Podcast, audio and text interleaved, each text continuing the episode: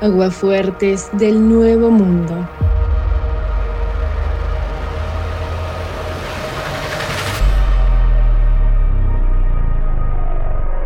Buenos días, Antena.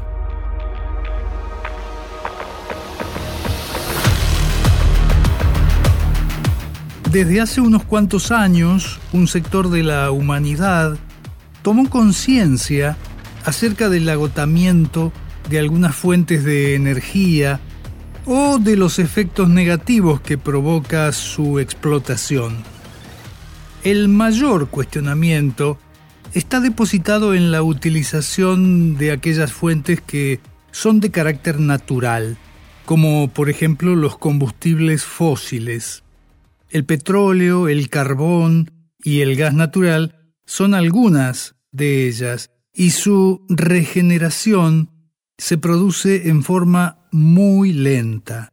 Vamos a ponerlo en cifras. El proceso de descomposición de la materia orgánica y la formación del petróleo tarda entre 10 y 100 millones de años. En los hechos esa limitación implica que bien puede definírselos como fuentes no renovables. A lo largo del tiempo, hemos procurado utilizar fuentes alternativas como la energía eólica, la hídrica o la solar. Pero es tan colosal la cantidad de energía que el mundo consume a diario que esos recursos no alcanzan por sí mismos a abastecer la demanda. También se ha buscado una opción a través de la producción de biocombustibles que provienen de fuentes orgánicas como la biomasa y los residuos orgánicos. Los carburantes biológicos contribuyen a reducir las emisiones de dióxido de carbono que provocan el fenómeno del calentamiento global. Pero también tienen desventajas, ya que su producción requiere grandes cantidades de agua, genera una cantidad de energía menor que los combustibles fósiles y compite con las superficies de cultivo que están destinadas a la alimentación. Como consecuencia, el desarrollo de esta alternativa, la de los biocombustibles, no solo provoca deforestación, sino que también trae aparejado un incremento en los precios de los alimentos.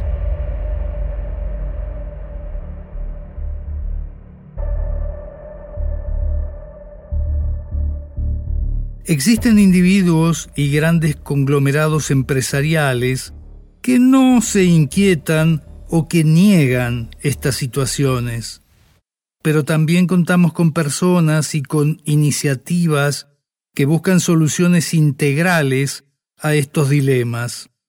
Una de las vías que se están explorando es casi un proyecto de ciencia ficción. Consiste en que satélites geoestacionarios recojan energía en el cosmos a través de grandes paneles solares y la transmitan a la Tierra a través de microondas. Ya en la superficie de nuestro planeta, las antenas convertirían esas ondas electromagnéticas en electricidad. El proyecto viene siendo desarrollado por varios países a la vez. Entre ellos se encuentran Japón, China, los Estados Unidos y el Reino Unido. El portal argentino de Internet portalsolar.com.ar señala que esta forma de aprovisionamiento energético viene siendo considerada desde hace alrededor de 20 años y que podría volverse realidad antes de que finalice esta década. Captar energía en el espacio permitiría una disponibilidad que no se vería afectada por factores climáticos o por la llegada natural de la noche.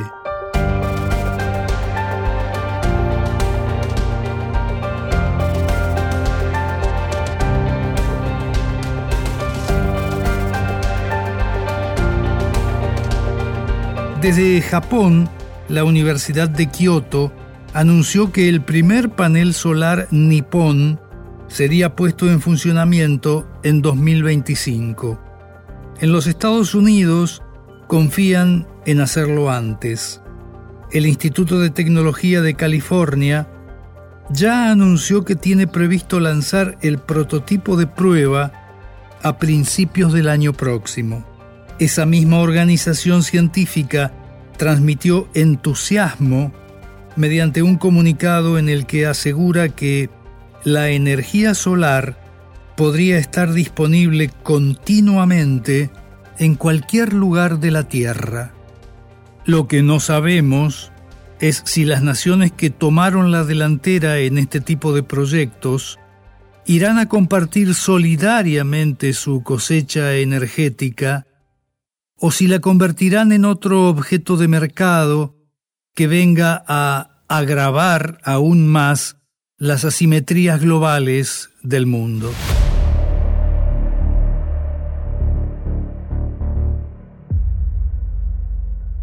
Pero hay algo de lo que sí podemos estar seguros. La Argentina no podrá participar de estos avances si no es con el aporte científico y técnico de sus universidades y de una empresa estatal como INVAP, que ya le permitió a nuestro país ingresar al círculo reducido de las naciones con capacidad de desarrollar satélites. En plena dictadura cívico-militar eclesial, un secretario de comercio de ese régimen criminal pronunció aquella disyuntiva irracional de acero o caramelos. Quiso decir que daba lo mismo una cosa que la otra, porque al final la decisión la tomaba el mercado. El integrante de aquel gobierno de facto repetía un ideario neoliberal que hoy está en su apogeo. Para esa concepción política, la planificación estatal y el auspicio de una política industrial son tan horribles como la educación pública, la salud pública o la justicia social. Una buena prueba de ese desprecio es que el candidato libertario que dentro de unos días competirá por la presidencia de la Nación, decidió ignorar la invitación de la Unión Industrial Argentina para mantener un encuentro con los directivos de esa asociación empresaria. Podrán cambiar los nombres, pero el pensamiento retrógrado de hoy es el mismo de los que violaron la Constitución en 1976. El dato nuevo es que ahora se manifiestan desembosadamente con dosis intolerables de irritación, cólera y violencia.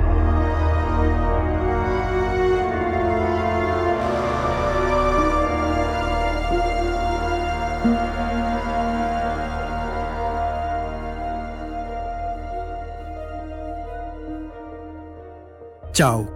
Hasta la próxima Agua Fuerte.